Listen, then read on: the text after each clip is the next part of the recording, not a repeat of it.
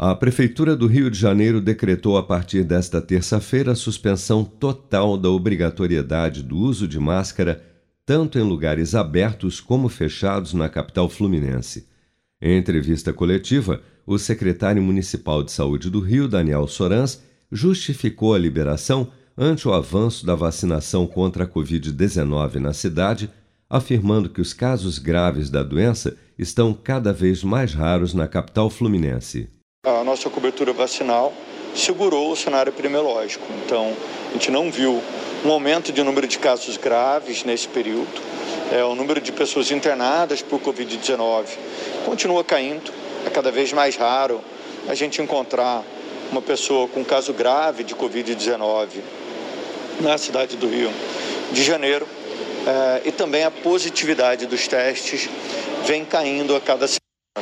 Mas para o médico infectologista Renato Kfouri, ainda é muito cedo para abolir o uso das máscaras. Ao meu ver, é desnecessária essa medida. Enquanto durar a pandemia, ela deve ser a última medida a ser flexibilizada, a ser abandonada. E vamos com calma, estamos indo bem, a queda é importante, mas os riscos persistem.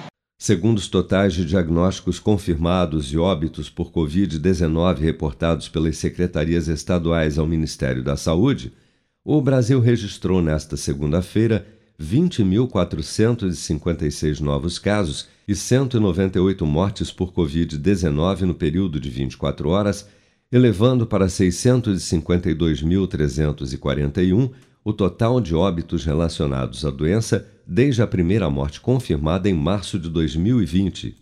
Dados do Programa Nacional de Imunização apontam que até amanhã desta terça-feira, 173.303.321 pessoas, ou 81,2% do total da população do país, já haviam recebido a primeira dose de vacina contra a Covid-19, sendo que destas, 155.930.535, ou 73,1% dos habitantes do Brasil, também já foram imunizados com a segunda dose ou dose única contra a doença.